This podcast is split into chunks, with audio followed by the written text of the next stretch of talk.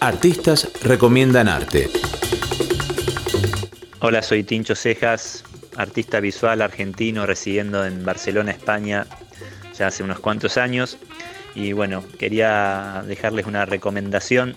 El libro Emigrantes del artista Yang Tan es una novela gráfica narrada solamente con dibujos, donde no hay texto, y cuenta la historia de una persona que deja su país eh, hacia un lugar desconocido, un lugar donde no tiene familia ni amigos, donde no tiene nada tiene nombre y el futuro es una incógnita.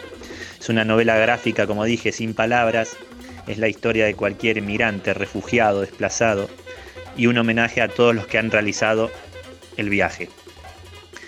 Eh, si la pueden ver, descubrir, es una pieza encantadora de este artista.